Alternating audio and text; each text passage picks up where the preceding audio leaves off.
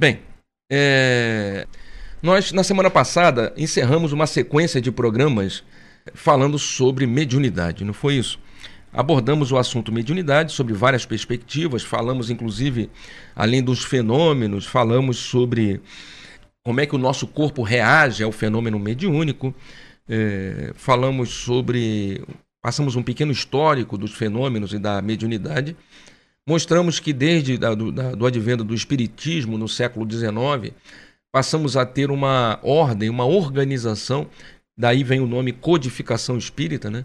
Passamos a ter uma organização com relação aos fenômenos, podemos então entender os fenômenos, replicar os fenômenos, ou seja, fazer com que um fenômeno que alguém tenha feito, tenha levado, é, é, tenha realizado há 100 anos atrás, que possamos repeti-lo hoje.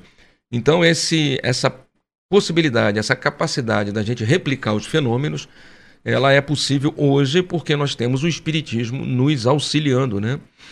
Então, essa foi a grande função do Espiritismo. Além de, de nos ajudar a entender o fenômeno mediúnico e organizar esse fenômeno para que a gente tenha tranquilidade, também nos trazer a visão de que a vida é espiritual, a nossa vida não é material, nós somos criaturas espirituais transitoriamente passando por uma experiência na matéria.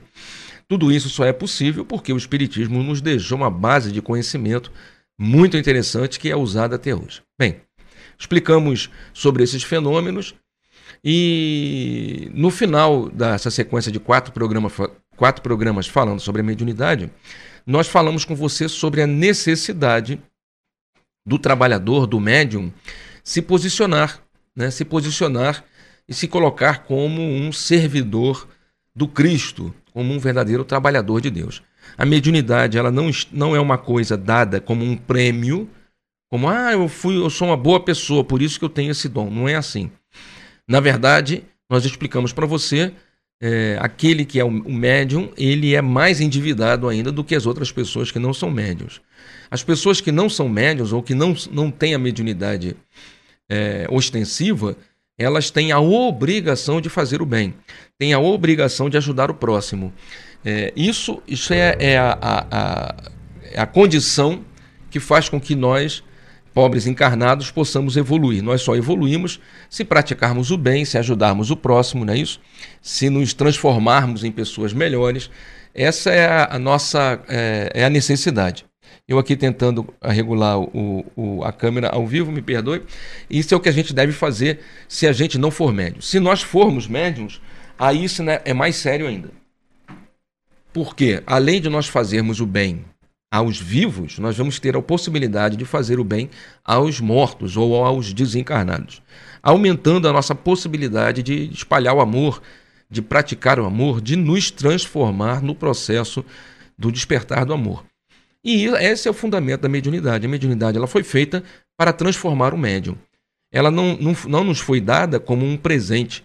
Ela, a mediunidade não é, não é para nós um, uma benesse divina. Não, não, não, não. É uma ferramenta de transformação do trabalhador e é uma ferramenta utilizada para esse trabalhador é, trans, é, é, praticar o bem, agir no bem e, nesse processo, saudar os seus débitos passados. É, esse é o fundamento da mediunidade. Ou seja, ajudando o próximo, aprendendo a amar, ajudamos na obra de Deus, nos transformamos em co-criadores na obra de Deus e começamos a nos redimir dos erros do passado, das dívidas que deixamos, praticando bem hoje. Além disso, no processo, nos transformamos em pessoas melhores. Aprendemos a ser pessoas mais pacientes, condescendentes, amáveis, tolerantes esse é o fundamento da mediunidade. Nós explicamos isso para você no final do programa da semana passada. Inclusive, nos últimos minutos, eu fiquei, depois de já quase. Já tinha extrapolado o horário, eu ainda repeti assim: você tem um compromisso com Deus? Você tem um compromisso com Deus? Porque as pessoas vivem no dia a dia sem compromisso com Deus, né? Parece que elas querem que Deus se encaixe na vida delas. Elas não querem é, é, se colocar à disposição de Deus nos horários em que Deus quer. As pessoas pensam assim, né? Bom, Senhor, eu vou me dedicar a Deus, mas aí tem que ver, porque eu tenho eu tenho um, um, trabalho, eu tenho um filho, eu tenho uma casa, eu tenho um marido, eu tenho uma esposa. Tem que ver o horário que eu posso me dedicar para isso, né? Que eu posso me dedicar a esse tipo de coisa, né? Como se fosse assim, Deus, o senhor vê aí na minha, na minha agenda quando é que pode, porque eu estou um pouco atarefado, eu não sei se eu vou poder é, trabalhar aí, ficar me dedicando ao próximo, tá? Num trabalho voluntário. É, é, exatamente é isso que as pessoas pensam, né? Então eu vou, eu vou à igreja, Senhor, quando der, porque eu estou muito enrolado, eu tenho que trabalhar. Eu vou ao centro espírita quando sobrar um tempo. Eu vou ao terreiro, olha, tem que ver, porque esse negócio do terreiro de 15 em 15 dias está muito puxado. Isso tinha que ser assim, tipo, uma vez ao ano, sabe? Eu ouço isso muito no GTEB, que o GTEB tem um trabalho intenso, mas toda semana, toda semana, todo sábado, todo sábado eu tenho que ficar 3, 4 horas no GTEB. Todo sábado. Não dá pra gente fazer isso aí tipo uma vez por mês, assim, de vez em quando, quando sobrar tempo, né? Que aí é o que a maioria pensa, né? A maioria quer que Deus se, se amolde, que Deus é, mude o universo para estar de acordo com o que aquela, pessoa quer né? Com, com aquilo que ela acha que dá para ser. Ela não quer se adequar à necessidade de Deus, como se ela tivesse né, uma ascensão ou uma, um poder sobre a vontade de Deus, né? sobre a realidade que vivemos. E não funciona assim. Então é nesse sentido que a gente falou para você que nós devemos entender que nós somos servidores de Deus. Se Deus chama você para trabalhar num certo dia, meu filho, te vira, muda a tua vida. Muda teu trabalho, muda teu, teu, tua família, sabe? Se vira ao contrário, mas você tem que estar à disposição do Senhor na hora que ele achar que deve ser. Porque se assim não fosse, você poderia trabalhar onde quisesse, o dia que quisesse, a hora que quisesse. E você que é médium sabe que não funciona. Você queria muito ir para ali e Deus está te levando para outro lugar. Você queria muito fazer isso assim assim e Deus está falando para você que é outra coisa. Você queria muito trabalhar desse jeito Deus está mandando você trabalhar de outro jeito. Então, não vai funcionar. Não é você que manda, é Deus que manda na sua vida. Não é você que manda na sua vida. É Deus que manda na sua vida. Não é isso? Falamos sobre isso. E aí, para que fique mais fácil essa, essa visão do, do, da necessidade de servir, né? abraçar essa missão que é agir em nome de Deus, servi-lo aqui na terra, né? como um co-criador em sua obra, para que fique mais claro essa, essa interpretação, a gente precisa mudar a forma como nós nos relacionamos é, com a religiosidade. O nosso relacionamento religioso é um relacionamento muito primitivo, cara. A gente se relaciona, aliás, é, são certos aspectos, né, cara? São certos aspectos que a gente não percebe muito, né? Ah, ah, seu Júnior, por que, que a magia pega a gente? Por que, que o obsessor nos atinge? Por que, que a macumba nos atinge, né? O que que, o que que acontece que a macumba consegue me pegar? Eu estou na minha casa, lá tranquila, e de repente, quando menos espero, estou eu sofrendo o ataque da macumba. Como é que a macumba entra na minha casa? O que, que é isso aí, senhor? Como é que isso funciona, né?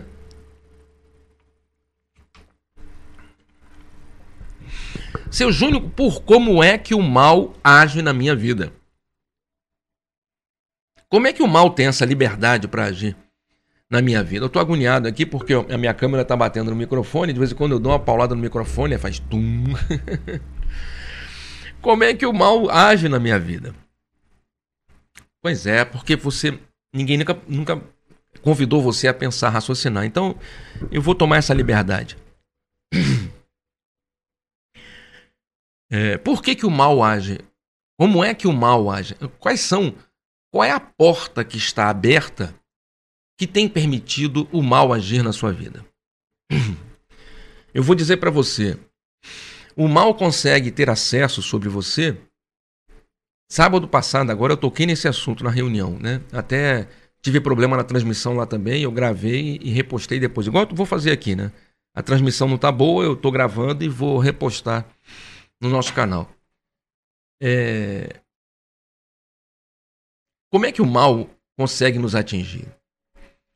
Na verdade, o obsessor, assim como o processo de magia, de macumba, um obsessor, ele não consegue atingir você com facilidade. O obsessor ele vive numa realidade própria. Vamos usar um exemplo é, usando você. Você consegue agora, nesse instante, se encontrar com o seu mentor, com o seu anjo da guarda? Nesse instante, agora, aqui, você está aqui e você fala assim: Eu vou falar com o meu anjo da guarda. Você consegue? Nesse momento, você consegue ir numa colônia espiritual tipo o nosso lar? Consegue? Não. Nesse momento, agora, você está aqui conversando com a gente. Você consegue, por exemplo, visitar outras dimensões? Você vai falar: não, seu Júnior, se eu me projetar fora do corpo, né, conscientemente, eu vou me encontrar com o meu mentor. Eu falo, é balela, isso é história. Quero dizer agora, nesse instante, você está aqui conversando, vendo o programa, você consegue visitar outras colônias espirituais? Você consegue visitar outras dimensões? Porque o cara fala assim, ah, eu me projetei fora do corpo, fui, no, fui, fui com meu mentor passear não sei aonde. Ah, você foi ver um lugar, cara. O universo é multidimensional. Né? Então, tem tantas dimensões quantas estrelas existem no céu. Quer dizer, é uma coisa fabulosa. O fato de você ir num lugar não quer dizer nada.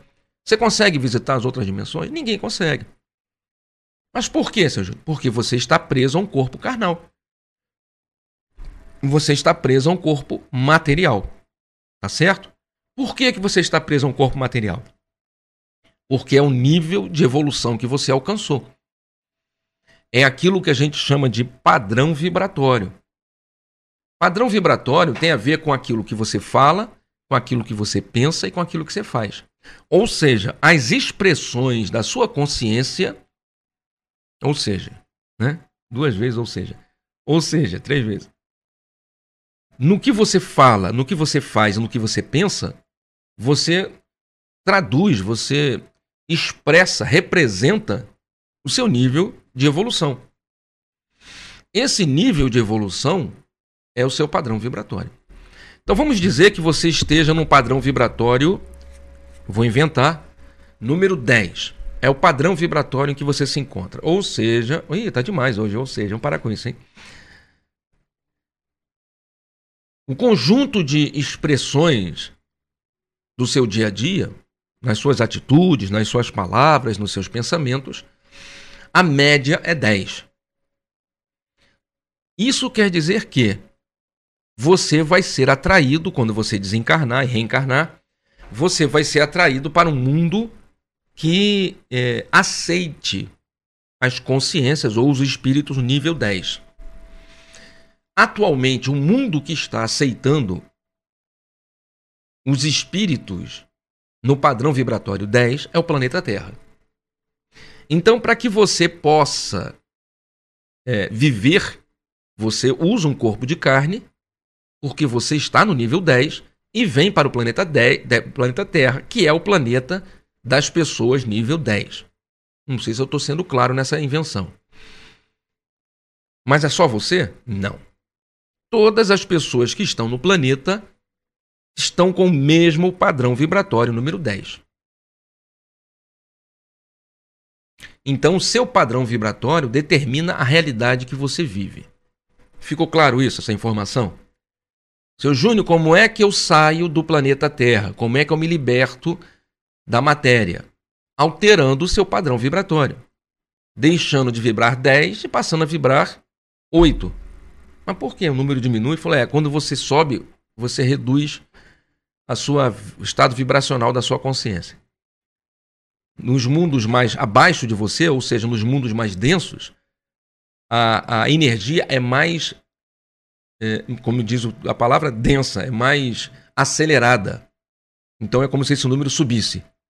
Tá certo? Então, quanto maior esse número, mais baixo você fica. Quanto menor esse número, mais você se eleva, se aproxima de Deus. Então, o seu padrão vibratório é 10. Se você não quiser mais reencarnar nesse planeta, você vai ter que aprender a vibrar 8. Como você faz isso? Aprendendo a amar. A expressão do amor no seu padrão vibratório garante que você não reencarne mais aqui e vá para mundos melhores, mundos mais felizes. Tá, seu Júnior, mas o que isso tem a ver com a obsessão? Pois é, o obsessor está no número 14. o obsessor está no número 14. Entenda que o número 14 é abaixo de você. Quanto mais fundo, quanto mais você mais próximo do inferno, maior esse número. Vamos imaginar que o inferno é o número 20, por exemplo. As regiões infernais, todo mundo que está lá está no número 20. O seu obsessor está no 14, você está no 10. Os espíritos que te protegem, tem um anjo da guarda, tá no, estão no 6. Tá bom, seu Júnior, já mais ou menos entendi esse quadro. E aí, o que, que tem a ver com a obsessão? Por que, que o obsessor me atinge? O obsessor atinge você não é porque ele está no 8, ou perdão, está no 14, né? E desceu para o 10. Não, ele não consegue. Por que, que ele não consegue, seu Júnior? Porque ele está preso a uma realidade assim como você está preso a essa aqui. Cada um no seu quadrado. Cada um está preso numa realidade. Para você subir, você precisa aprender a amar. Mas para você descer, basta você ouvir Anitta. Basta você ouvir Pablo Vittar. Ba basta você ouvir Galopa, Galopa, Galopa. Né? É, é... Claro que eu estou fazendo uma brincadeira aqui, uma ironia. Basta você ouvir Xamã. Basta você queimar uma carne e tomar um cervejal. Se irritar e começar a gritar dentro de casa. Começar a falar palavrão. Agir de uma maneira totalmente estragada. Sem nenhuma moral, sem nenhuma condição de ética comportamental. Basta você se transformar em uma pessoa agressiva, violenta, destemperada, maltratar os outros, ou não é maltratar, mas é ser egoísta, é ser ególatra, uma adoradora de si mesmo. Você é uma pessoa que só quer saber de você. Farinha é pouca, meu pirão primeiro. Eu vou agradar a mim mesmo, eu não quero saber dos outros, eu não quero saber das outras pessoas, eu não quero servir ninguém, eu não quero trabalhar para Deus, eu não quero compromisso. O que importa é, ó, dinheiro no bolso, tomar um cervejal e comer um churrasco e vão para esbórnia. Vão beber e fumar que, eu, que o mundo vai se acabar, eu quero é gozar o mundo. Esse esse quadro que eu acabei de pintar faz com que você, mesmo ainda estando encarnada, com que o seu padrão vibratório se altere. E aí o que você faz? O obsessor não consegue vir até você, mas você, nesse comportamento, acaba se aproximando dos obsessores.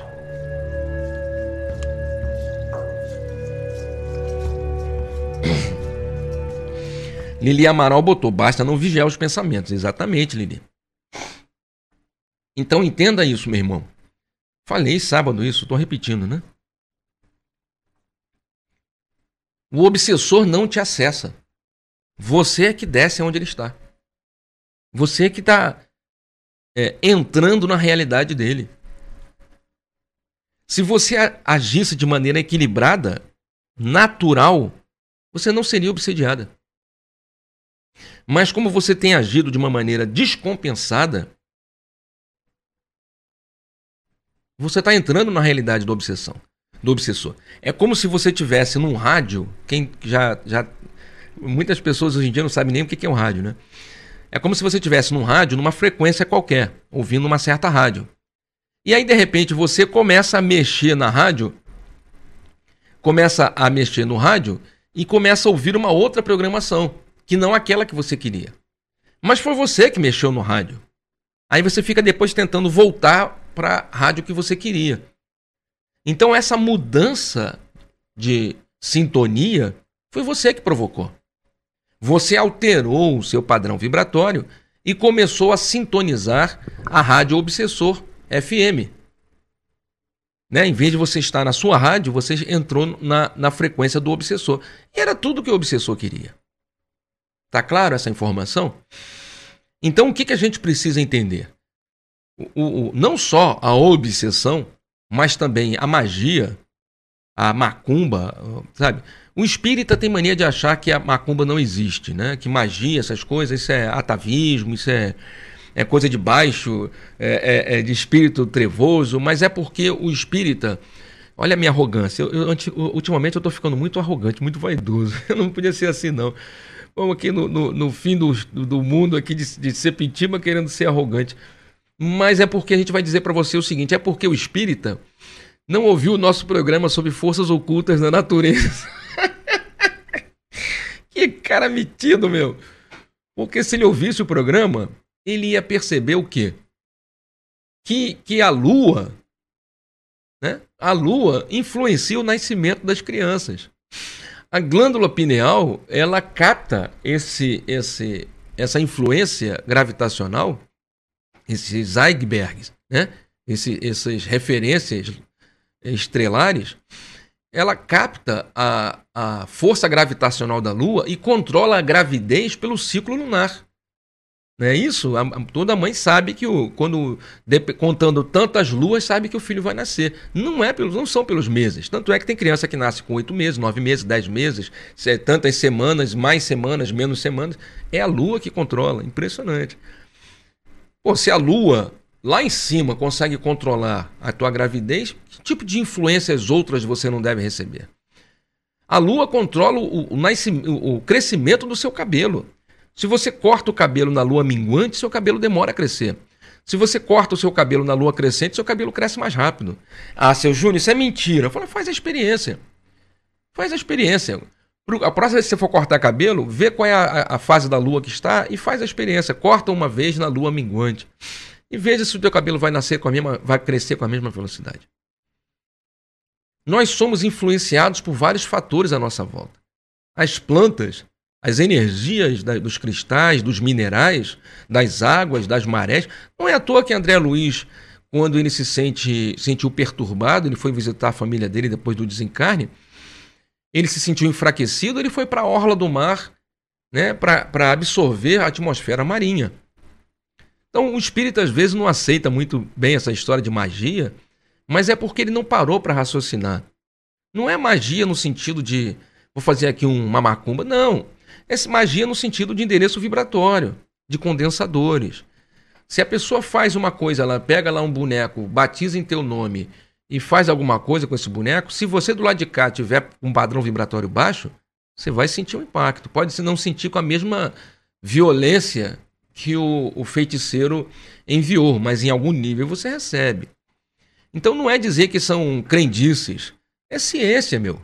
É ciência. É, um, é, um, é uma é uma, uma ciência espiritual, né? não é uma ciência materialista, é uma ciência extrafísica.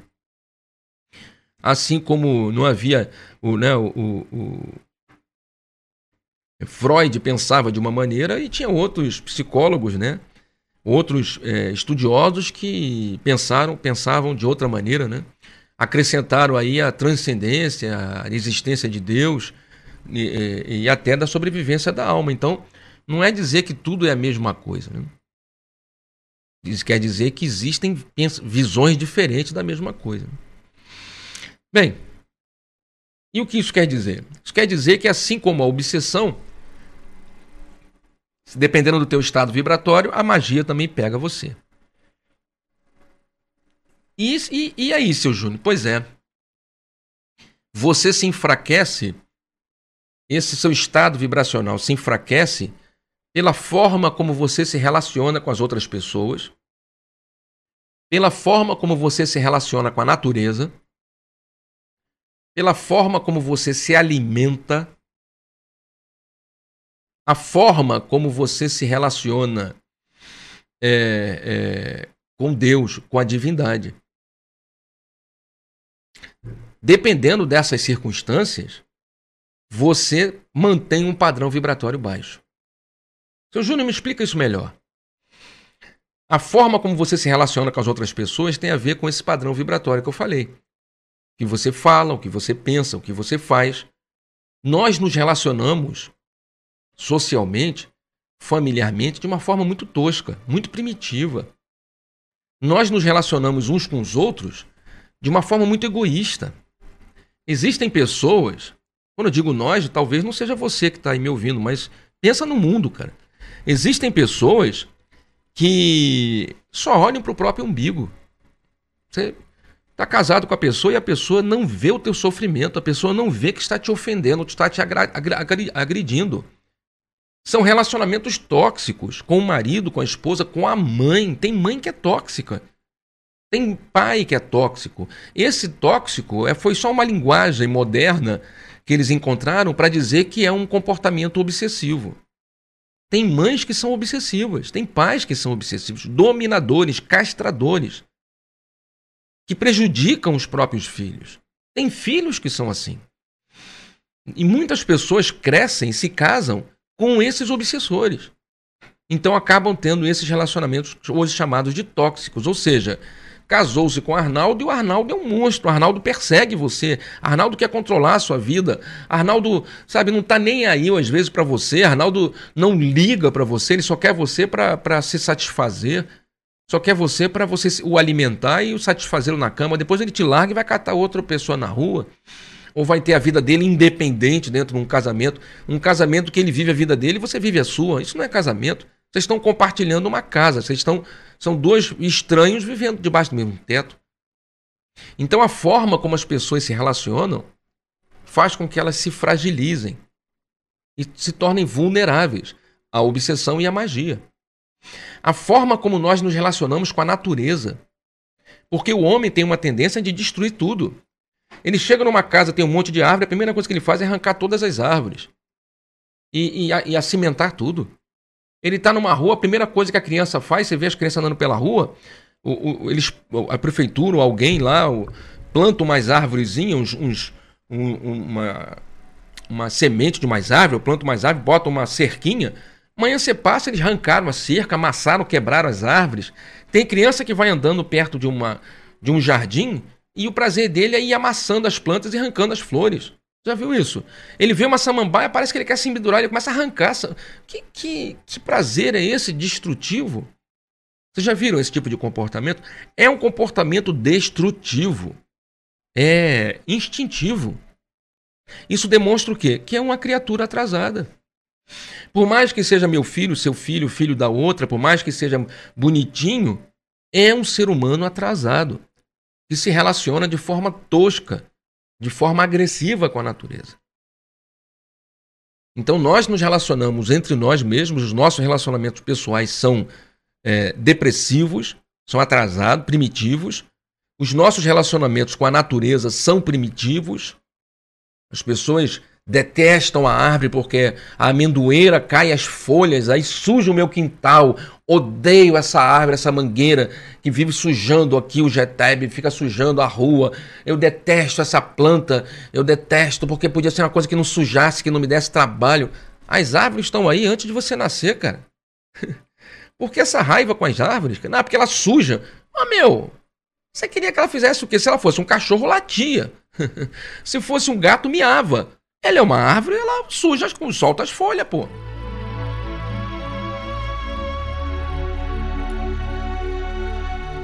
A forma como nós nos alimentamos, já falamos sobre isso.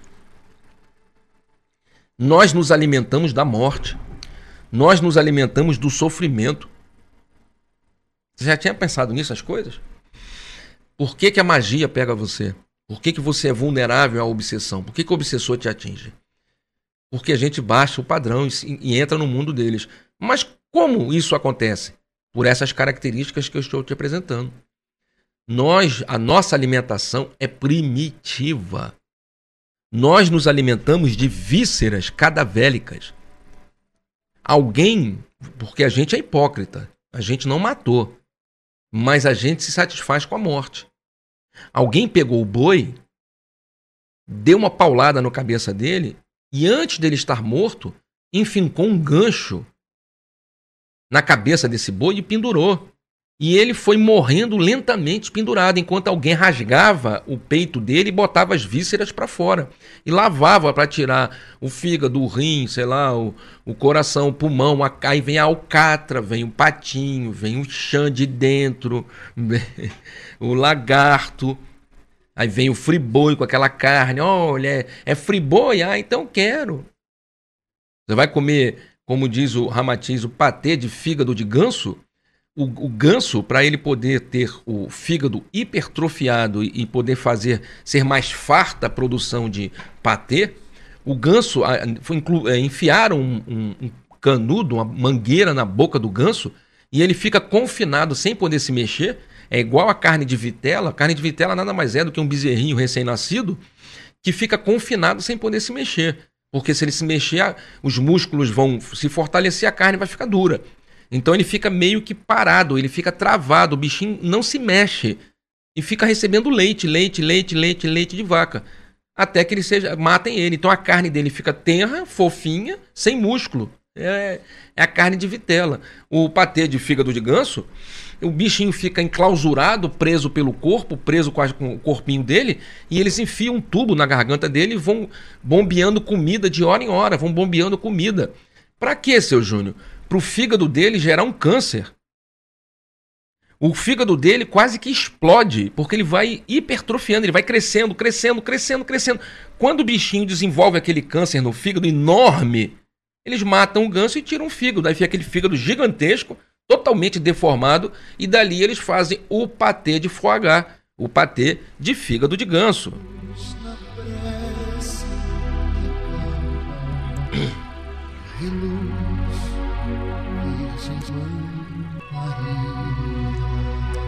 Você vai comer o franguinho gostoso, os frangos são tratados em confinamento.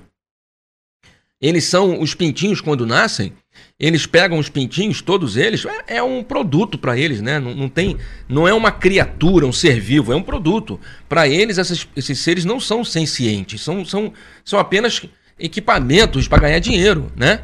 Então o que, que eles fazem? Eles pegam aqueles pintinhos, colocam nos cercos, eles começam, eles começam a verificar. Não pode ter nenhum tipo de machucadinho, não pode ter uma patinha machucada, o biquinho tem que estar perfeito, asinha.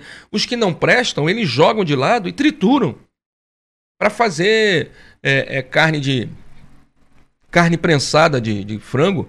Trituram, vão fazer outra coisa. Vira pasta, vira é, stick de frango. É feito com os pintinhos, cara que tinham qualquer deformidade. Aí os outros são colocados em confinamento e vão sendo alimentados e a, a galinha poedeira, né, a galinha que bota ovo, meu Deus do céu, essa galinha ela é alimentada com hormônios na comida para colocar muito mais ovos do que normalmente produziria. Há um esgotamento em toda a região dela, gástrica, regenésica.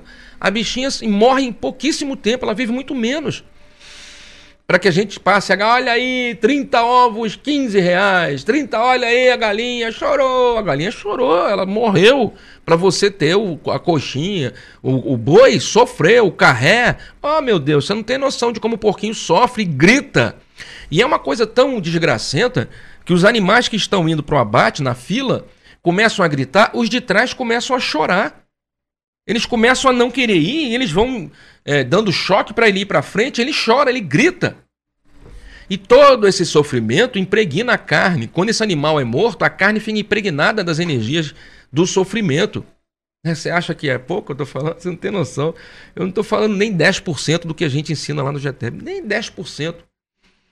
Eu poderia falar para você sobre uma série de questões aqui que vão é, estragar as energias que estão à sua volta toda essa carga de energia de sofrimento, essa energia densa, fica meio que flutuando no teu duplo etérico, como se fosse uma mancha, máculas. Em algum momento essas energias se juntam, se aglutinam e descem, porque elas pesam energeticamente, descem para o plano físico e surge a doença. Ou você acha que nós estamos sofrendo uma epidemia de câncer à toa?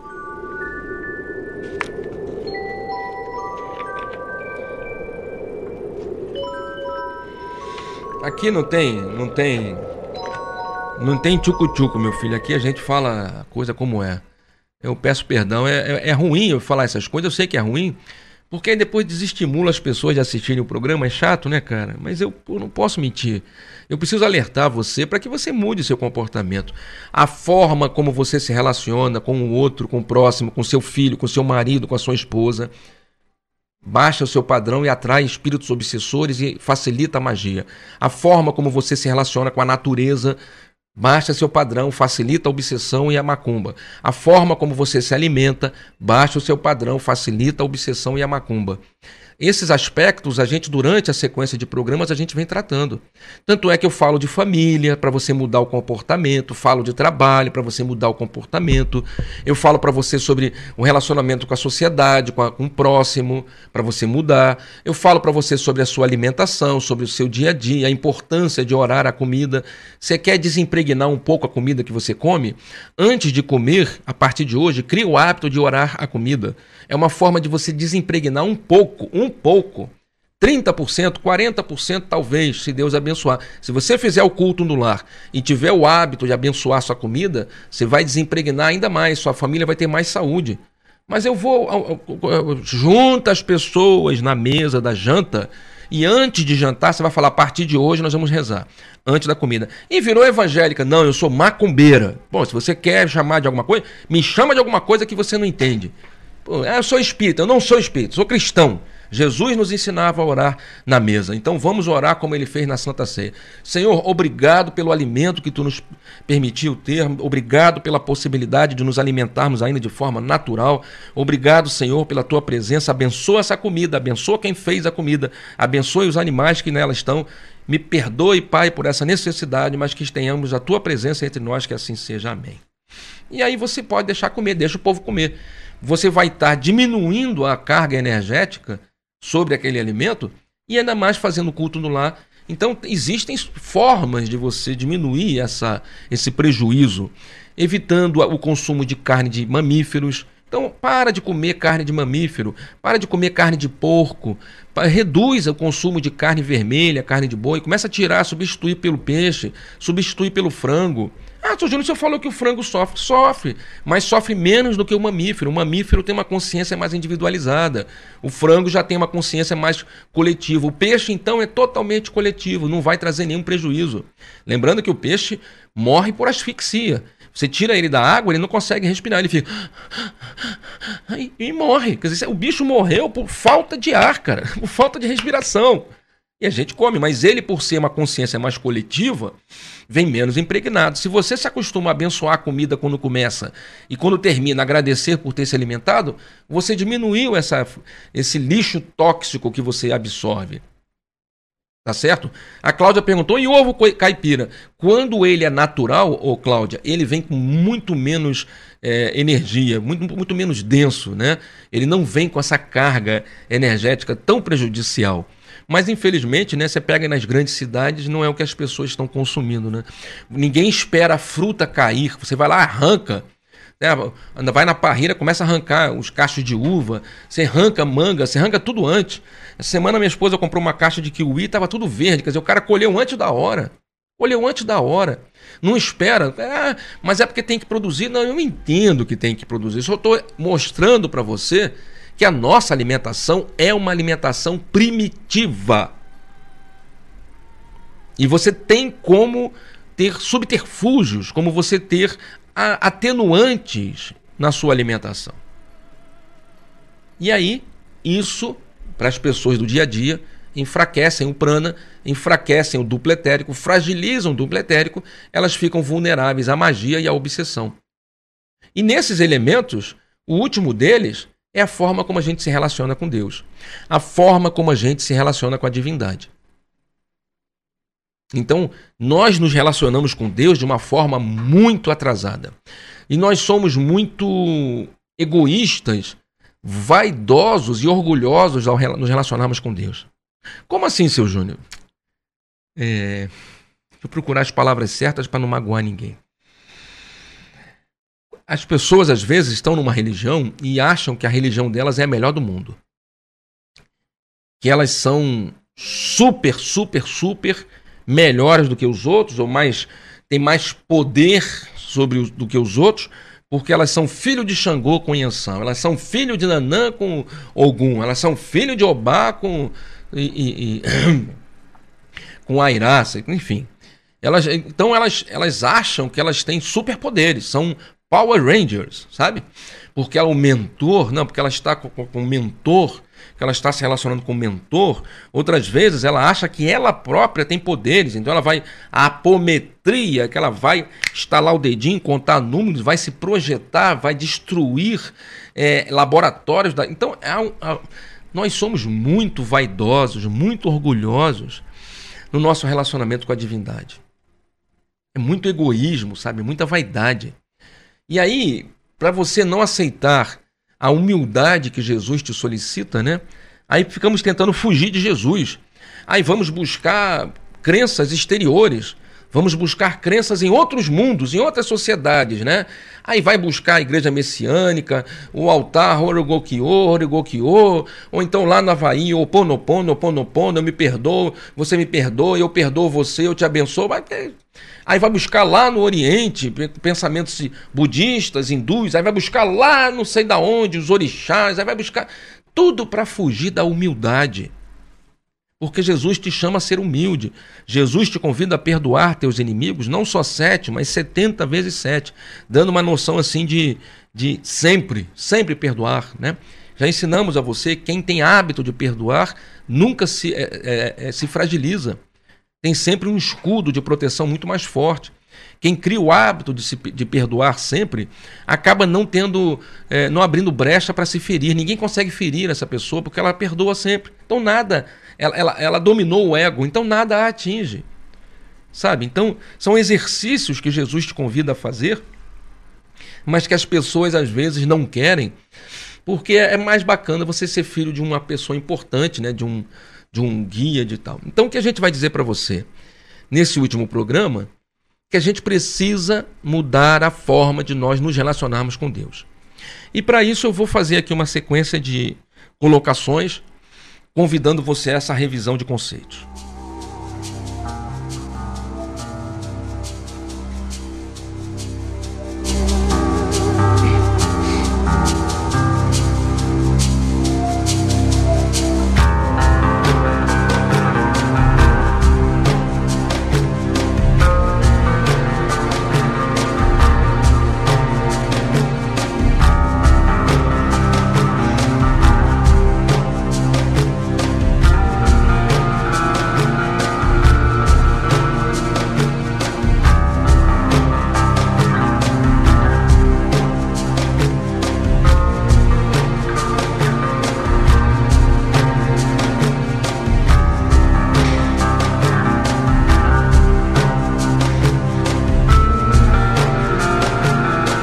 Bem, o que, que acontece, meu querido irmão? Eu vou fazer aqui um comparativo que eu sempre faço quando eu toco nesse assunto, né? É, não sei se você lembra, talvez você não tenha essa idade. Talvez você seja mais novo.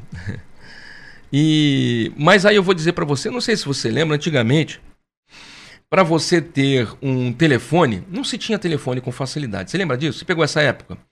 Para ter um telefone era uma desgraça. Cara. Você para ter um telefone, você tinha que parar, tinha que parir três porcos espinhos. Não tinha telefone, né? Você tinha que entrar num, num, tal de um plano de expansão, num plano de expansão da, da, da Cetel. Antes da Cetel tinha uma outra empresa. Alguém lembra o nome da outra empresa antes da Cetel? Tinha uma outra empresa aqui no Rio de Janeiro que você se inscrevia no plano de expansão e aí esperava ser sorteado. Deixa eu virar para cá essa câmera um pouquinho que eu vou botar uns slides. Você tinha que esperar ser sorteado no plano de expansão para poder é, ter um telefone na sua casa. E aí, numa época, as pessoas tinham telefone sem fio. Né? Era esse telefone que você tinha que levantar a antena. Você tinha que levantar a antena para poder falar com os outros. Né? Era muito interessante. Ninguém tinha telefone, tá? Pouquíssimas pessoas tinha que comprar uma linha. Isso aí, é, Lili Amaral, é exatamente isso. Pouquíssimas pessoas tinham um telefone. Tanto é que às vezes você tinha que ir na casa da tua cunhada, tinha que ir na casa da tua irmã para poder telefonar. E Telerge, eu acho que a Telerge veio depois da Cetel. A Cetel Ana veio antes. Se eu não estiver errado, viu, ô, ô, Cláudia? Eu posso estar enganado. Você. Foi igual televisão. Antigamente nem todo mundo tinha televisão. Então, às vezes, você ia na casa da cunhada, da tia, da sobrinha, para ver televisão na casa dela. Aí ela deixava você ver televisão, aí você. Né, porque você não tinha televisão em casa. As pessoas não tinham televisão em casa. E aí você. Telefone era assim: você tinha que ligar para alguém, você tinha um trabalho, qualquer coisa assim. Você ia na casa do seu cunhado, do seu tio, que tinha sido sorteado, contemplado com um plano, com um plano de expansão. E aí, CTB, Cláudia, eu acho que é isso aí. É CTB mesmo.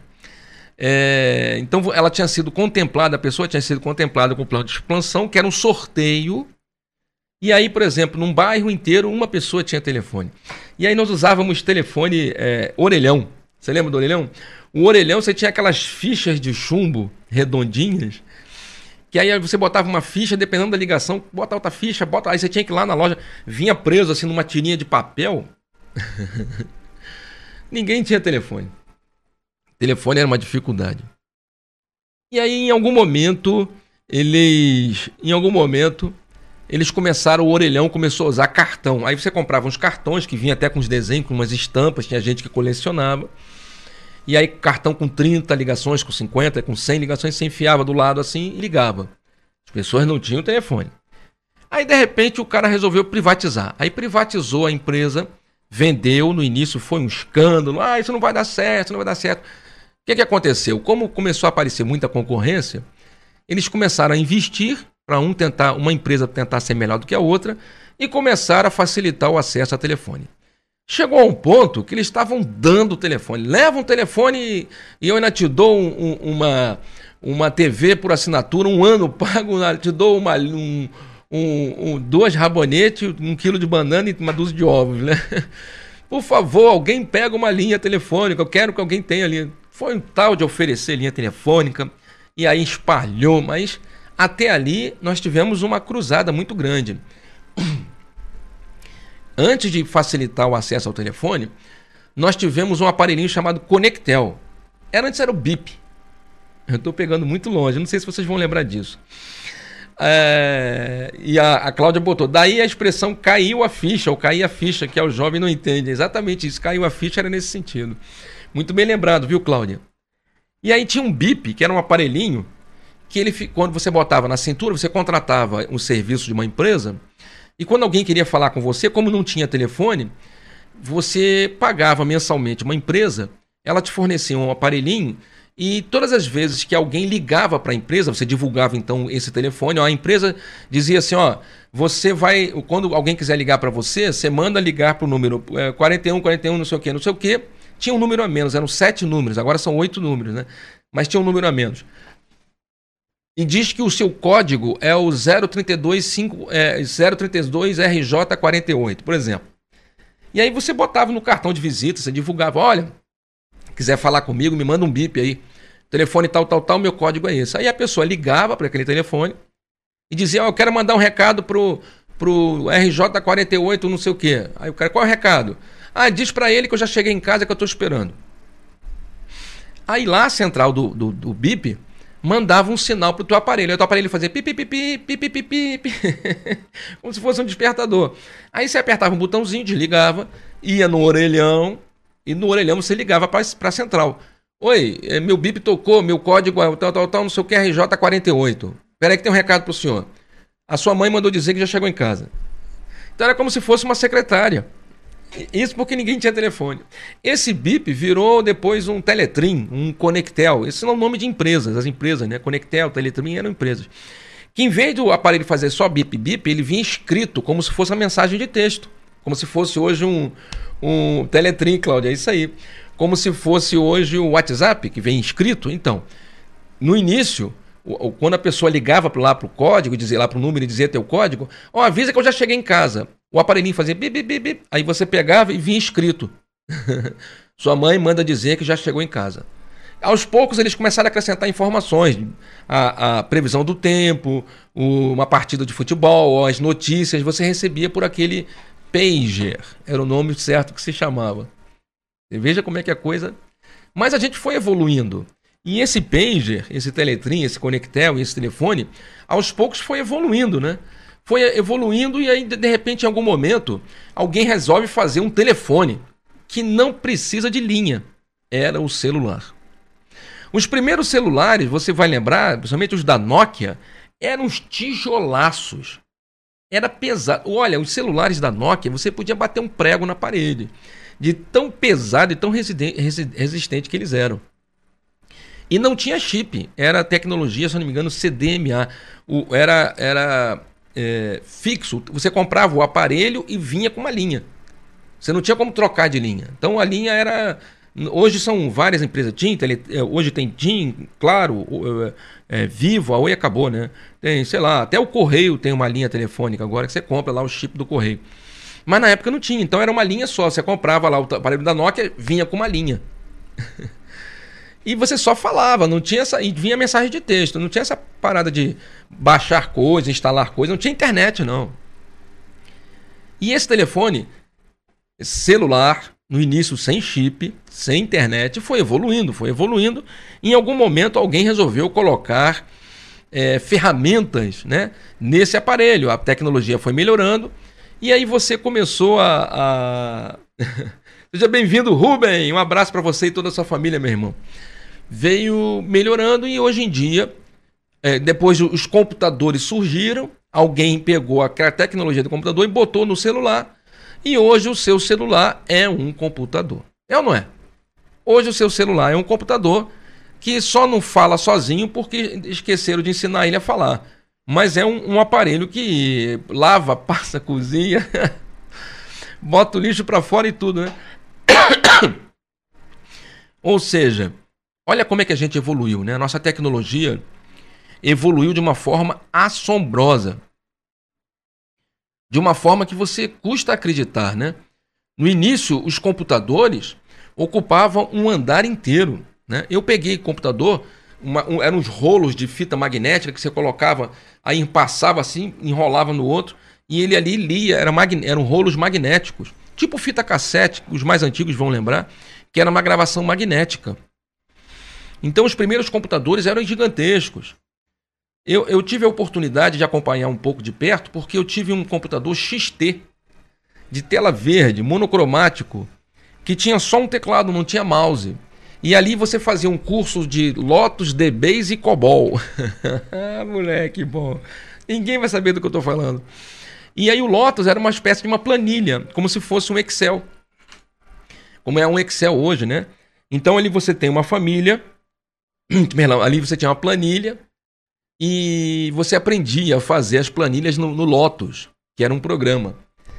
E não tinha Word para digitar, não tinha nada disso. Você usava essa linguagem, é Lotus, DBase e COBOL, que eram linguagens de computador, para programar o computador. Então ele fazia pouquíssimas coisas. Ele somava, diminuía, você preenchia aquelas planilhas. Se você quisesse digitar na planilha, você podia digitar na planilha, largava as, as, laterais e digitava ali e mandava imprimir numa impressora matricial. A impressora tinha um papelzinho que tinha as bolinhas do lado e aí você mandava imprimir e faz com o carrinho andando para lá para cá. Olha que coisa impressionante, cara. Isso foi semana passada, isso aí tem poucos anos, né? Esse computador de tela verde que não tinha, não tinha é, praticamente é, sistema operacional, né? Ele foi evoluindo, virou o Windows, que foi a Microsoft, né? lá os primeiros Windows 3.11, depois o Windows 95, depois o 98, e aí veio né, evoluindo até o Windows 10, agora o Windows 11 e tal. Em algum momento pegaram esse computador e enfiaram no seu celular. E aí o seu celular hoje funciona como um computador. Você acessa a internet, você vê esse programa aqui online, você vê outras coisas, você manda fotos. Você tem vários programas, né? Instagram, Facebook, é, LinkedIn, WhatsApp, Telegram, enfim, é, enfim, Getter, tem um monte de programa agora que você pode usar para fazer um milhão de coisas, né? Agora você veja como é que a gente evoluiu. Em 15 anos, 20 anos, 30 anos, você saiu. Era o DOS, né, Luciana? Exatamente, o sistema operacional era só o DOS. Em, em, em 25 anos, você saiu do, do, de uma carroça para um computador de bolso. Não é isso? Um computador de bolso. Uma geração, menos de uma geração, porque eu, eu, eu tinha. Eu já estou com 50, vou fazer 57 agora. Eu tinha 17, 18, 19, 20. Quando eu vi esse tipo de coisa. Com, com 30 anos eu ainda estava usando é, computador com DOS, como diz a, a Luciana ali. Então, quer dizer, com 40, 30 anos de vida, você viu uma revolução. Saiu de um, de um aparelho de telefone que era um tijolo saiu de um computador que era arcaico para tudo funcionar no seu, na palma da sua mãe, na, da sua mão. Olha como houve uma evolução tecnológica. Impressionante, né? Olha como é que você evoluiu em termos de sociedade, né? Você pega as primeiras sociedades, né? Há, há 50, 100 anos atrás, você não tinha um colchão social como você tem hoje. Você não tinha essa história de assistente social, é, remédio. Recentemente eu fui levei meu neto no pediatra é, do plano de saúde, pediatra do plano de saúde dele lá tal. E aí a pediatra passou um remédio e falou assim: ó, esse remédio você consegue pegar na farmácia popular de graça. Aí você fica pensando, quem é que está pagando esse remédio de graça? Porque não é de graça, tudo tem um custo, né? Não existe almoço de graça. Tudo alguém paga por isso, né? Quer dizer, o governo, o sistema, o governo, ele organizou-se socialmente para dar uma garantia de vida para as pessoas mínima. Ele tenta te dar uma casa, ele tenta te dar uma renda mínima, ele tenta te dar um mínimo de remédio. Não, nem sempre funciona, né? A saúde é de graça, a educação é de graça, mas ele tenta te dar o um mínimo. Você, não existia isso há 200 anos atrás, há 100 anos atrás. Essa revolução da sociedade, essa, essa, ó, a, o Rubem está dizendo, eu fiz cirurgia cervical robótica. Quer dizer, não foi um médico, foi um robô que fez a cirurgia. Trocou todos os discos cervicais por titânio. Olha que, que, que evolução fantástica, né, o, o, o Rubem? A nossa sociedade evoluiu de uma forma impressionante. A ponto de aqui na nossa região, na zona oeste do Rio de Janeiro, não sei você de onde você está, as pessoas que estão nos assistindo, um, passa um ônibus e leva as crianças de graça para a escola. Depois ele traz as crianças de graça. É chamado o, o, ônibus da prefeitura, né? Tem um nome isso, esqueci o nome. Leva as crianças para a escola. Olha que, que coisa fantástica, cara. Quer dizer, olha como é que a nossa sociedade se organizou por mais que ainda falte muita coisa a ser feita, a sociedade como um todo, coletivamente, se organizou. Se organizou exigindo seus direitos, exigindo lisura na, na, no comportamento dos governantes, um comportamento ético no trato da coisa pública, né?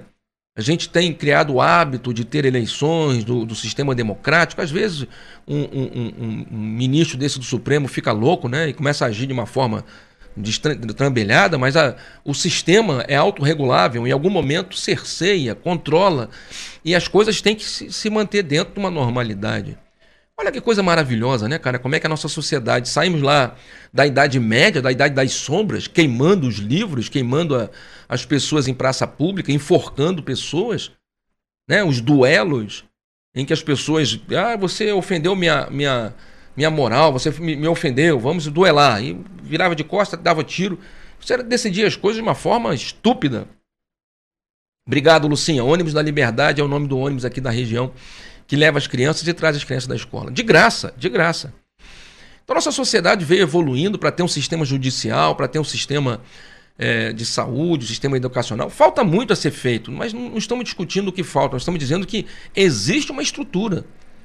Se os últimos governantes não administraram corretamente, então vamos melhorar. Né? E não ficar voltando para trás para desgraçar. Vamos para frente, vamos para frente, vamos buscar coisas melhores no futuro. Houve uma evolução científica impressionante, uma evolução social impressionante nos últimos 50, 100 anos, uma evolução humana. Olha, quando você vê o, o Usain Bolt, né, o nome daquele cara que corre os 100 metros em menos de 8, 9 segundos, o cara Parece que tem asas nos pés, né? Parece. Quem é como é aquele, aquele ser mitológico que tinha asas nos pés? Eu não me lembro. Era Ícaro, não. Ícaro foi o que voou, né? Que o pai fez para ele asas de cera, ele foi voar mais alto. O pai falou: não voa tão alto que vai derreter. Ele resolveu ir tão alto, né? Orgulhoso. O sol derreteu as asas, ele caiu e morreu. Esse era o Ícaro, né? Ícaro, né? Ícaro. Mas aquele outro ser da mitologia que tinha asas nos pés, eu esqueço o nome dele. Ele tinha inclusive um, um, um, um caduceu, um, uma coisa na mão. É, era um mensageiro, eu esqueci. Mas parece que esses corredores hoje são assim, né, cara? Hoje o ser humano corre mais rápido, pula mais alto, pula. Mercúrio, obrigado, Cláudia. É bom a gente ter é, ouvintes inteligentes né, que nos ajudam. Obrigado, Cláudia. Mercúrio, né? Que tinha asas nos pés, parece esse, esse Bolt aí, né, cara? O cara voa nas pistas, né? Hoje você corre mais rápido, pula mais alto e pula mais longe. Hoje você é, é, nada mais rápido, É impressionante, né, cara? Como é que vem batendo recordes em cima de recordes de uma, de uma forma absurda. Os jogos estão ganhando uma rapidez, né? Um jogo de vôlei, um jogo de basquete, né? Mensageiro dos deuses, né, Fátima? Obrigado. Mercúrio, mensageiro dos deuses. É, é aí que a gente vai chegar, Rubem, na evolução moral, que a gente vai chamar aqui de evolução religiosa. É exatamente isso aí, Rubem. É o que a gente vai tentar. É o X do programa aí. Então você percebe que houve uma evolução tecnológica muito rapidamente, a ponto de que for moderno hoje, daqui a seis meses já virou ultrapassado. Impressionante, né? Uma evolução social. Você muda de um governo para o outro, você faz uma revolução social, você modifica um país uma evolução, tal a, a dinâmica né, da sociedade, como é que a, a, sociedade é poderosa. Você trancou as pessoas de forma criminosa durante dois anos. Seu Júnior, você fala de criminosa. Criminosa, criminosa. Quem quiser aceitar o que a mídia fala é um direito. Eu tenho o direito de ter minha opinião. Minha opinião é que foi criminoso.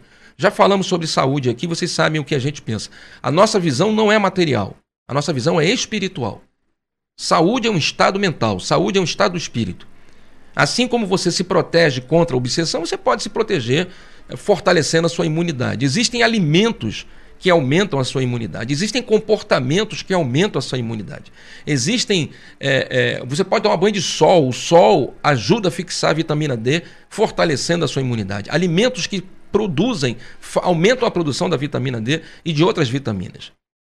Um estado mental de equilíbrio, de felicidade, de, de, de é, otimismo fortalece a imun... aumenta a produção da imunoglobulina, favorecendo o teu corpo, combatendo esses antígenos, combatendo esses produtos que adoecem. Então o vírus ele, ele vai continuar existindo, como continua existindo até hoje, vai até o resto da vida. Mas nós nos fragilizamos porque começaram a botar terror na gente. Então fizeram isso de forma criminosa, mas a sociedade ficou presa dois anos, trancaram lojas, prenderam senhoras sozinhas na praia. Se o problema era andar junto, por que, que prenderam a pessoa sozinha na praia? Prenderam pessoas que estavam vendendo bala na rua. É criminoso. Não tem outra palavra. É criminoso, é ardiloso. E depois descobriu-se que morreu 600 mil pessoas do mesmo jeito. Porque as pessoas iriam morrer do mesmo jeito, tendo pandemia ou não. O nosso olhar é espiritual, não é material. Eu não, não entendo nada de ciência, não entendo nada de medicina, eu entendo de espiritualidade. Espiritualmente é isso que a gente está falando. Então, depois de dois anos de uma prisão obrigatória, né? Depois de dois anos em que a gente foi hipnotizado, porque nós sofremos um processo de hipnose coletiva, é, desenvolveram na gente o síndrome do pânico. Muitas pessoas hoje estão é, sofrendo consequências tristes desse período de pandemia. Eu conheço muitas pessoas que até hoje não saem de casa. Eu conheço pessoas que, para sair de casa, usam máscara e ainda bota aquele plástico na frente e andam com garrafinha de álcool gel. Até hoje tal o nível de trauma, de neurose que elas ficaram. É criminoso fazer isso com o ser humano. É criminoso. Depois, para você tirar essa pessoa desse estado de depressão, pessoas desenvolveram é, é, síndromes de pânico, síndromes de ansiedade, transtornos compulsivos comportamentais. Eu conheço pessoas da minha família, cara, que estão até hoje neurotizadas. Neurotizadas, sem necessidade. Já disse isso aqui, volta a falar. Eu não tomei nenhuma vacina. Eu não tomei vacina nenhuma. Eu nunca usei máscara. Eu nunca passei álcool gel. Eu nunca fiquei trancado em casa porque eu, eu trabalho com propaganda e saio todos os dias. Digo mais. Eu saí para visitar 25 mil casas na minha região entregando revista de porta em porta. Fiz isso durante todo o processo de enclausuramento. Eu saía na rua com minha Fiat velho, com duas pessoas no carro, as duas desesperadas com medo, e eu dirigindo meu carro sem máscara, janela aberta, abracei as pessoas, falei com as pessoas, visitei todas as casas. A revista sai de três em três meses. Isso quer dizer que no ano são quatro vezes eu saí. Em dois anos foram oito vezes eu saí. Nem eu, nem o meu filho, nem o meu neto, nem a minha esposa. Ninguém tem nada. Vacina, máscara. Eu só usei máscara quando era obrigatório. Vou entrar na padaria, tem que botar máscara. falei, putz, caraca. Aí botava aquela porcaria muita má vontade para pedir um pão para sair. Isso adoeceu? Não. Eu, tô, eu tive agora foi. Eu tive agora foi negócio de alimentação. Como é que dá o nome que tá? Eu fiquei. Eu, a gente se alimenta mal, trabalha tanto, né? Eu fiquei. Ah, esqueci o nome, cara. Quando você fica você está sem energia, né? Você, A alimentação estava ruim. Aí eu tive que ir no nutricionista, ele fez um. E aí descobri que eu fiquei diabético, enfim. E aí agora, mas, pô, esse negócio de virose, bicho. Mas enfim, né? Eu só fiz aqui uma, um comentário pertinente que eu já falei aqui sobre isso. E eu não, continuo culpando as autoridades que fizeram isso. Isso foi um crime, um crime, cara. Não se faz isso com o ser humano. Isso é maldade, isso é obra do demônio. Já falei isso. Estamos em plena guerra espiritual. Não acredite em mim, não. Vai ouvir outros outros é, pessoas inteligentes, como o Divaldo Franco já falou, eu botei no nosso canal, sabe? Como o Raul Teixeira, tantos outros já falaram sobre isso. O Divaldo, inclusive, lançou um livro que eu estou lendo ele, sensacional, né, sobre o período de transição. Mas o que eu estava falando para você? Anemia, isso aí, Fátima, obrigado, anemia, isso aí. Eu descobri que eu estava com anemia, aí tive que. tô tomando ferro e tal. Mas seu Júnior só ficou gripado? Não. Só ficou resfriado? Não. Só teve não. Só teve não. Só teve não. Eu passei no outro dia mal, aí descobri que eu estava com, com, esse, com, a, com a anemia e tinha ficado diabético e, e, não posso mais comer certos alimentos que geram gases. O corpo tá ficando velho, careca. Totalmente normal. Mano. Nada demais. Nada assim de que você fale assim, oh meu Deus. A saúde é um estado mental. Eu posso estar com câncer e saudável. Se eu tratar o câncer e manter minha mente boa, e se eu tiver que morrer de câncer? Eu vou morrer de câncer. Mas se minha mente estiver boa, eu morro e chego do outro lado bem. Agora, se minha mente estiver destruída, eu vou já agora morrer antes da hora, vou precipitar meu, minha morte e vou chegar do outro lado todo desgraçado. A saúde é um estado mental, é um estado do espírito. Obrigado, Cláudia. Cláudia falou pudim. Acabaram com o meu pudim. Eu falei tanto em pudim, Cláudia, agora me lasquei. Tá certo. Mas voltando ao assunto, a sociedade é tão forte que depois de dois anos de, uma, de, um, de, um, de um aprisionamento coletivo, né, de forma odienta, destruíram com a porcaria da economia, você fecha as fábricas, você desorganiza a produção, a distribuição dos, dos, dos elementos, depois você quer que a economia volte da noite para o dia. Eu conheço. Ó, oh, rapaz, meu Deus. Eu trabalhando com propaganda, eu, eu lido direto com comerciante. Mais de pô, 300 comerciantes, 200 comerciantes que a gente atende. Não só por causa da revista, mas por causa do outro, de gravação, de tudo. Cara, é tão triste você ouvir a história do pessoal que vai falindo, vai fechando, as pessoas que perderam emprego. O cara fecha a loja totalmente endividado. Agora mesmo, estava aqui com você, recebi uma notificação de uma pessoa que a, a proprietária pediu a casa porque o aluguel vai vencer quinta-feira. Aí a pessoa me perguntou, falei, rapaz, se você não vai ter como pagar quinta, avisa antes, porque a proprietária pode precisar do dinheiro. Aí ele foi avisar, ó, eu não vou poder pagar nesta quinta, vou ter que pagar na quinta-feira da semana que vem. Vence agora, quinta-feira. A proprietária fala, então sai da casa. Você não pode pagar, sai da casa. isso, cara, você vê isso geral nos comércios. E o pessoal sai, fecha a loja, manda embora. Uma tragédia, cara. Uma tragédia. Mas, enfim, a, a, a sociedade é tão forte que rapidamente se recupera. Que coisa impressionante, né? Então a gente evoluiu cientificamente, a gente evoluiu de, uh, uh, sociologicamente, o, o ser humano evoluiu. É, é, quando você nasceu, né, eu tenho certeza, eu, a sua mãe trancou o quarto todo para a luz não entrar nos seus, não afetar seus olhos. Tinha até um paninho, botava um paninho, botava moeda no umbigo, para o umbigo ir para dentro, não é isso? Você só podia visitar o neném dois, três dias depois. E para pegar o neném, você tinha que estar tá cheio de cuidado, botar um avental, botar uma máscara, quase que virou o menino da bolha de plástico. Você tinha para todo cuidado para pegar o neném. Hoje em dia, as crianças nascem com os olhos abertos, nascem se mexendo, espertas, prestando com reflexo maravilhoso. Com, com um ano já está andando, com dois anos está falando, com três anos está te ensinando a mexer no celular, cara. Teu neto sabe mais de celular, de computador do que você, cara. Teu neto, meu neto pega meu celular, tá bloqueado, cara. Tem senha. Ele pega o celular e desbloqueia, cara. Meu neto tem dois anos, cara. Então há uma evolução em todos os sentidos. Mas onde é que a gente nunca evolui? Na, no sentido de religiosidade.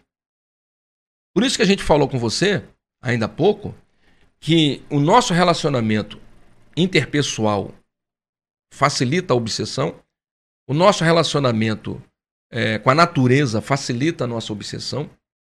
o nosso relacionamento, é, a nossa alimentação favorece a obsessão e o processo de magia, e o nosso relacionamento com a divindade.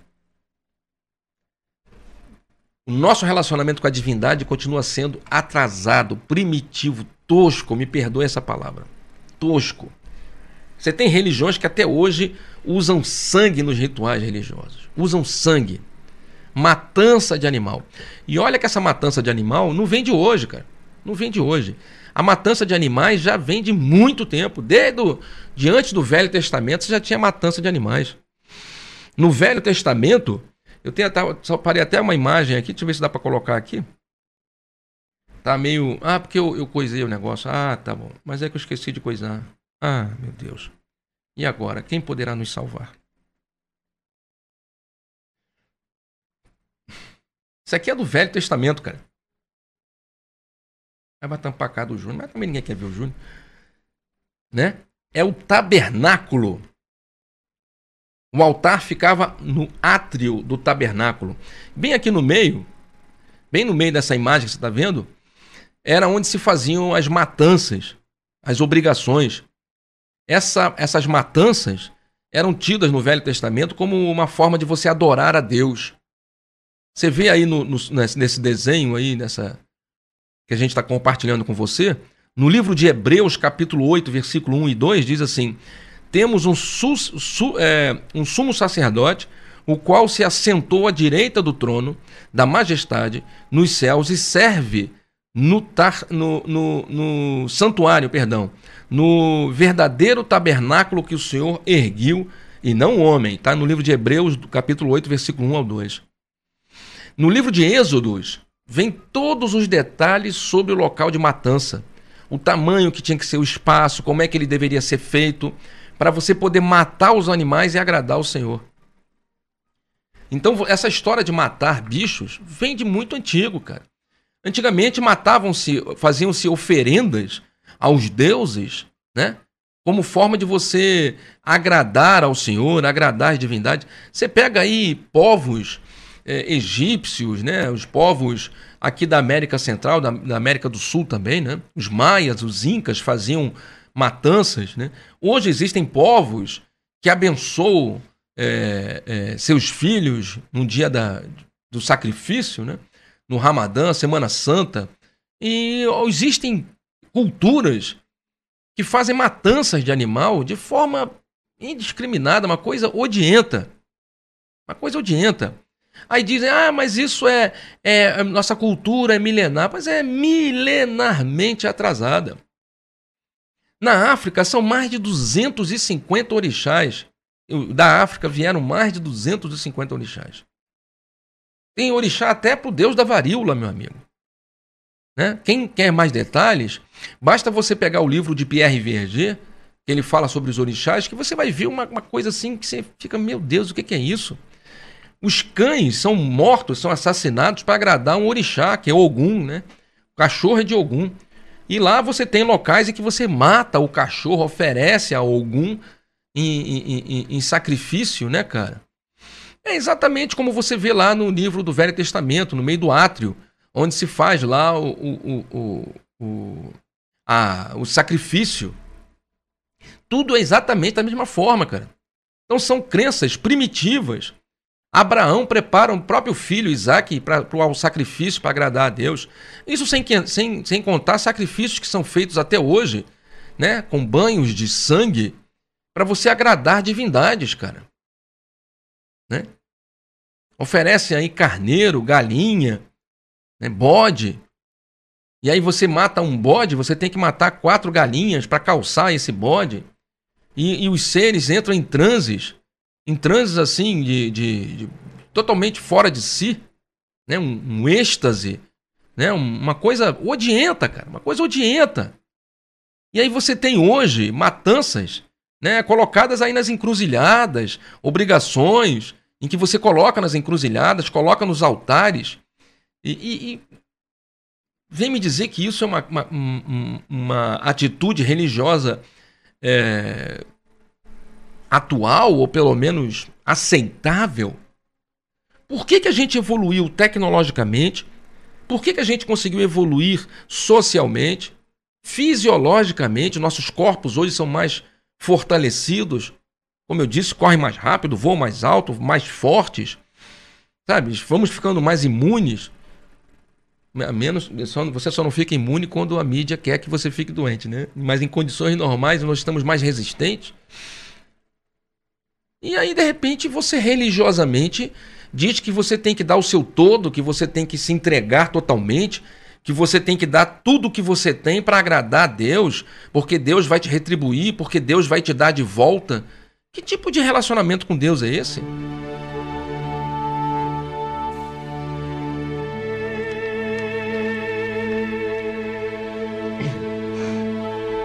um relacionamento primitivo, uma coisa, sabe, muito triste, muito triste.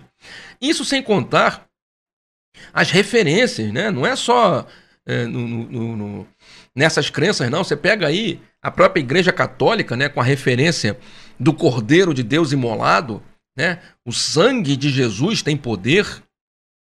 Quer dizer, tem essa referência, né, do, do sangue de Jesus, né? Quer dizer, uma coisa triste, desnecessária. E aí você faz a pessoa, não, você tem que dar tudo o que você tem.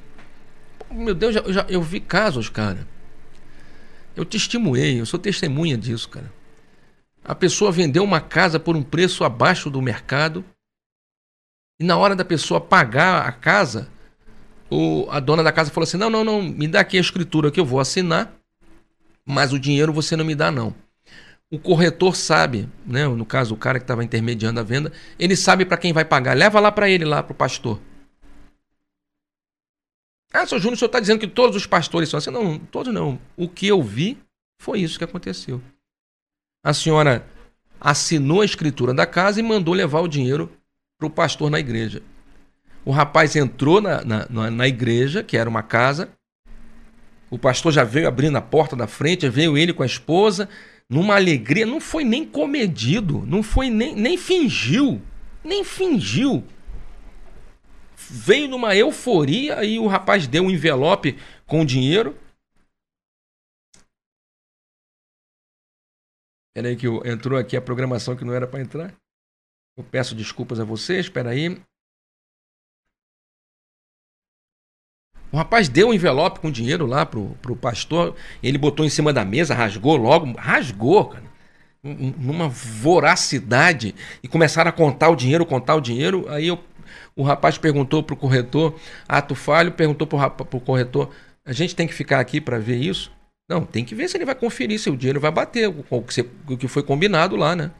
Com a compra da casa. Aí tivemos, tivemos ato falho. O, o rapaz teve que esperar. o, o, o homem lá contar o dinheiro, tá tudo certo, tá tudo certo. Agradece a dona fulana, Ná. E aí a pessoa fez isso porque na esperança do marido que estava doente, que o marido estava doente, então ela, ela, ela é, deu a casa. Ela prometeu a casa para o Senhor se o marido dela encontrasse a cura.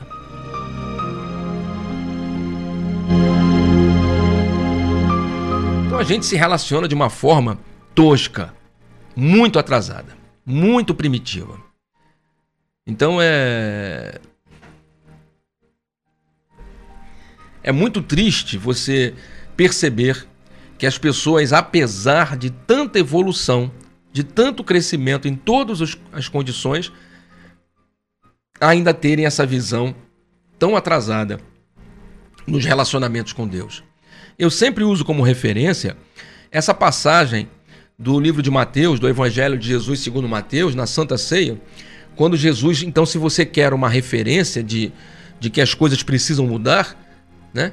Enquanto comiam, Jesus tomou o pão e abençoou, abençoando-o, o partiu e o deu aos discípulos, dizendo: Tomai e comei, isto é o meu corpo. Tomando o cálice, rendeu graças e deu-lhe, dizendo: Bebei dele todos, porque este é o meu sangue, o sangue da nova aliança, que é derramado por muitos para a remissão de pecados.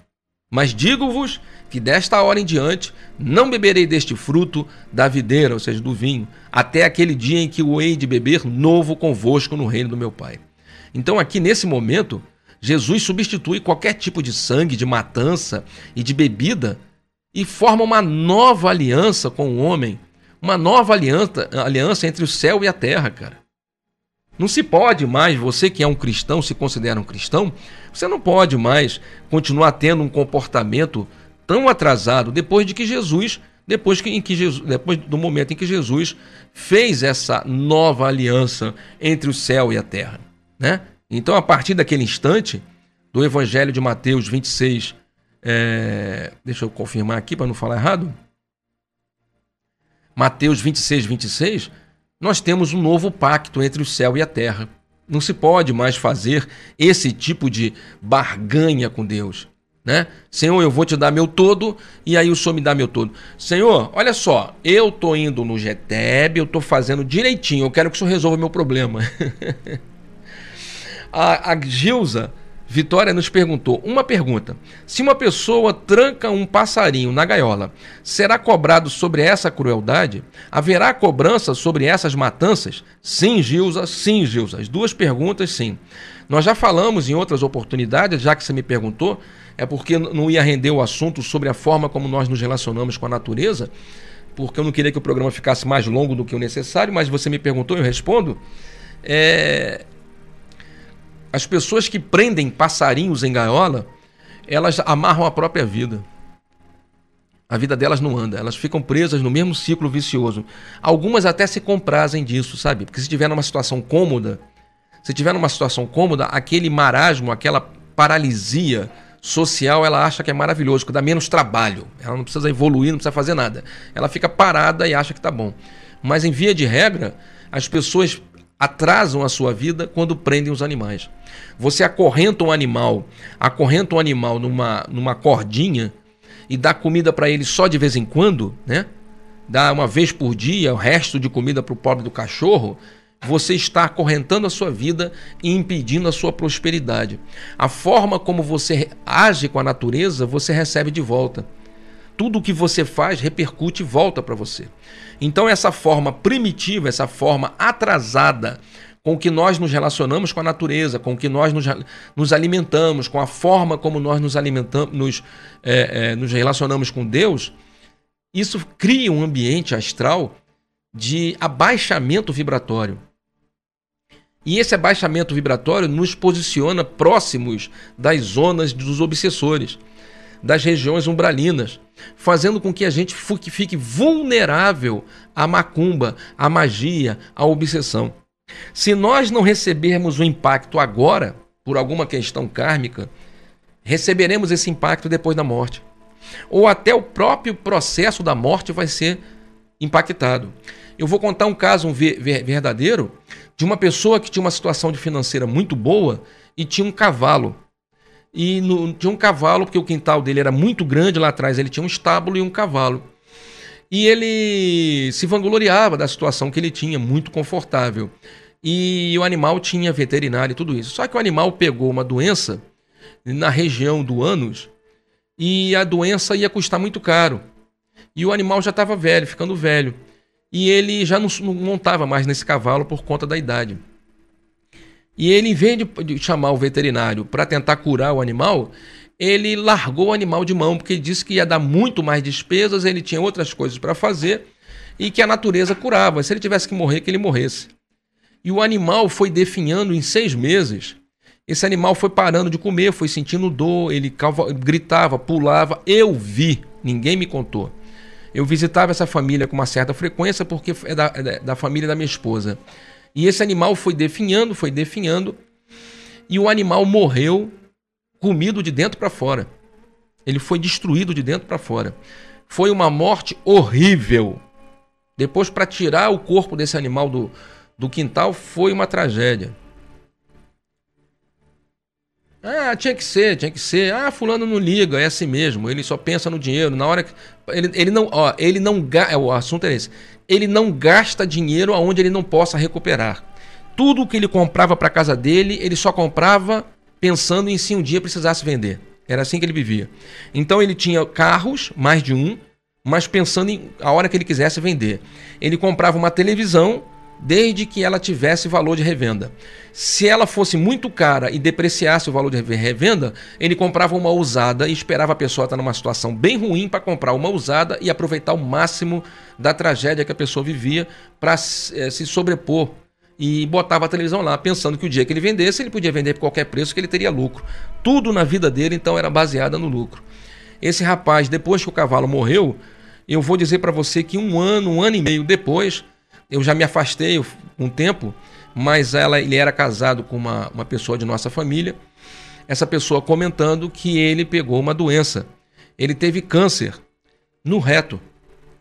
E ele é, sofreu durante uns nove meses, uns oito, nove meses. A morte dele foi horrível, a ponto de você não conseguir visitá-lo, porque o cheiro era indescritível. Esse cara foi comido de dentro para fora, em vida.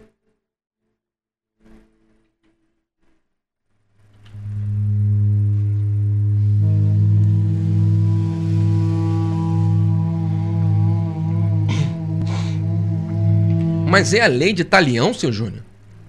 Olho por olho, dente por dente? Não. Tudo que você faz, volta.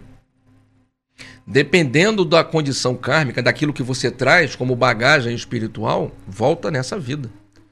Algumas vezes volta bem rápido. Algumas vezes você é atingido imediatamente. Se você age de uma forma desagradável com a sua família, se você é uma pessoa desagradável com seus filhos, desagradável com seu marido, desagradável com, com, com pai, mãe, a vida vai ser desagradável com você. As coisas começam a quebrar dentro de casa. A prosperidade foge de você envergonhada. A saúde vai saindo de fininho. Você vai ficando sozinha, porque tudo o que você faz gera um campo de energia que em algum momento volta e repercute sobre você. Se não for atingido nessa vida, você vai ser atingido na próxima vida. Ou entre uma vida e outra. Por isso que a gente diz que a forma como você se relaciona com Deus é comprometedora e fragiliza você. O que, que nós precisamos então? Evoluir, assim como evoluímos em outros aspectos, a nossa forma de nós nos relacionarmos com Deus. Seu Júnior só quer dizer que se relaciona com Deus, que, que esses orixás, que agrada, o pessoal agrada os orixás com as matanças, nas encruzilhadas, o pessoal arreia despacho para agradar uma divindade, que isso é errado? Olha, essa história do errado e certo é muito, muito complexo, sabe? Eu diria para você que não existe religião certa, não existe religião errada. Cada religião é proporcional ao nível de evolução do seu praticante. Aqueles que querem se relacionar uma, de uma forma primitiva vão encontrar uma religião para isso. Aqueles que já evoluíram um pouco mais e querem se relacionar de uma forma mais simples vão encontrar religiões para isso. A religião é uma invenção do homem e ele a utiliza da forma que quiser. Do outro lado, Deus olha tudo isso com muita misericórdia, com muita bondade e com um sentimento de profunda tristeza quando percebe que os filhos é, vendem uma mentira, ganham e se locuprazem, né? se satisfazem com uma mentira, achando-se melhores do que a própria divindade. Os orixás existem, não com o nome de orixás, mas essas entidades cósmicas existem. Semana que vem nós vamos falar sobre Deus, sobre a existência de Deus, recomeçando o ciclo de estudos. E nós, para falarmos de Deus, eu vou falar para vocês sobre essas entidades, que as pessoas chamam de orixás, outros chamam também de espíritos ascensionados, a fraternidade branca, os mestres ascensionados, quem são, né? Não vamos abordar detalhadamente, mas vamos te dar uma visão para você entender sobre essa hierarquia. E sobre a existência ou não de Deus. Será que Deus existe? Eu já disse aqui em outras oportunidades, encerrando o programa, que eu não acredito em Deus. Eu não acredito em Deus. Eu também não acredito em reencarnação. Eu parei de acreditar em reencarnação. Não acredito mais em reencarnação. Não acredito na imortalidade. Eu não acredito mais na imortalidade. Nem acredito mais em Deus. Mas, seu Júnior, senhor está sendo contraditório. Falei, não, é porque não é mais motivo de crença. Eu não acredito em Deus porque hoje eu tenho certeza de sua existência. Eu não acredito mais em reencarnação porque eu tenho absoluta certeza de sua existência. Eu não acredito mais na imortalidade porque isso não é mais motivo de crença para mim, é de certeza, de convicção.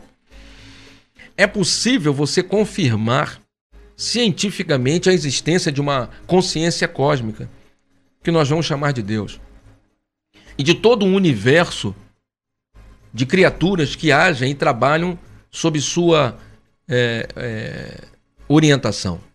E aí nós vamos dar os nomes que nós quisermos: anjos, arcanjos, serafins, mestres ascensionados, orixás. Inventamos nomes de acordo com a nossa sociedade, com a nossa cultura, com o nosso entendimento e visão de mundo.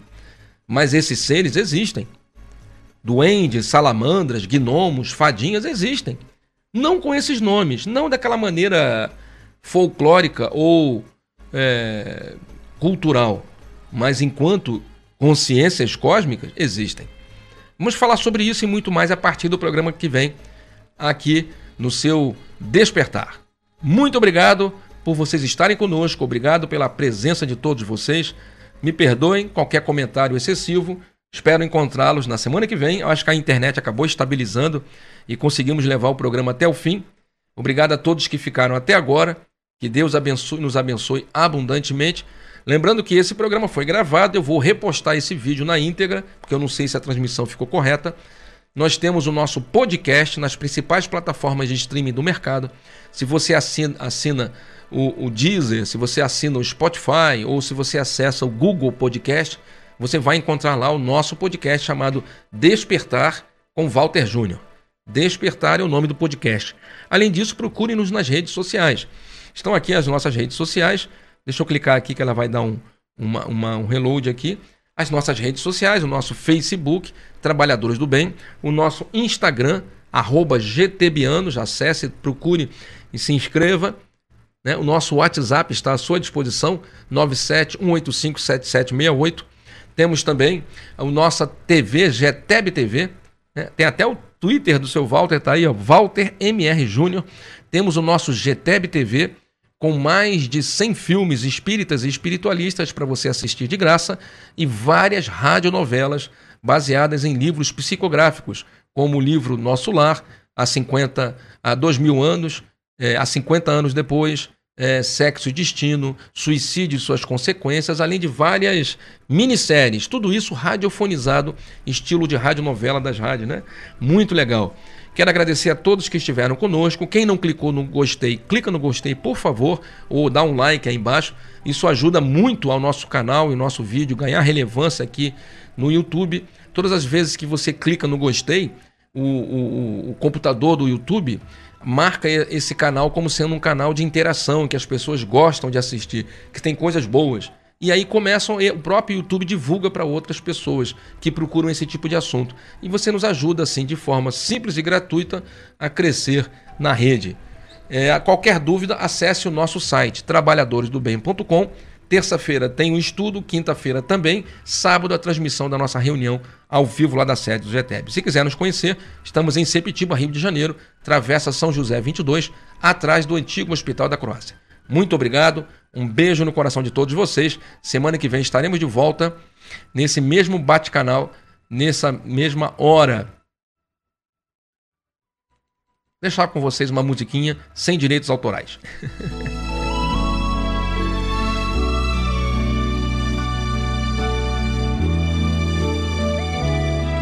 Até quinta, Eliane, um beijo para você e sua família. Obrigado, Fátima. Obrigado, Lúcia Pimentel. Ana Cristina, muito obrigado por você estar conosco, minha querida irmã. Que Jesus abençoe a todos vocês abundantemente nesta noite, em toda esta semana. Obrigado, meu amigo Rubem. Obrigado, Cláudia Janaína, Lúcia Pimentel, Cláudia Lúcia. Obrigado, Gilza, pela participação. Obrigado também a, a Adma, Lili Amaral, Jorge Rosa, todos vocês, Solange Montes, todos vocês que estiveram conosco, que Deus os abençoe, Verinha Lindona e todas suas filhas, Luciana Bezerra, Rosa Maria, que Deus as abençoe, muito obrigado por tudo.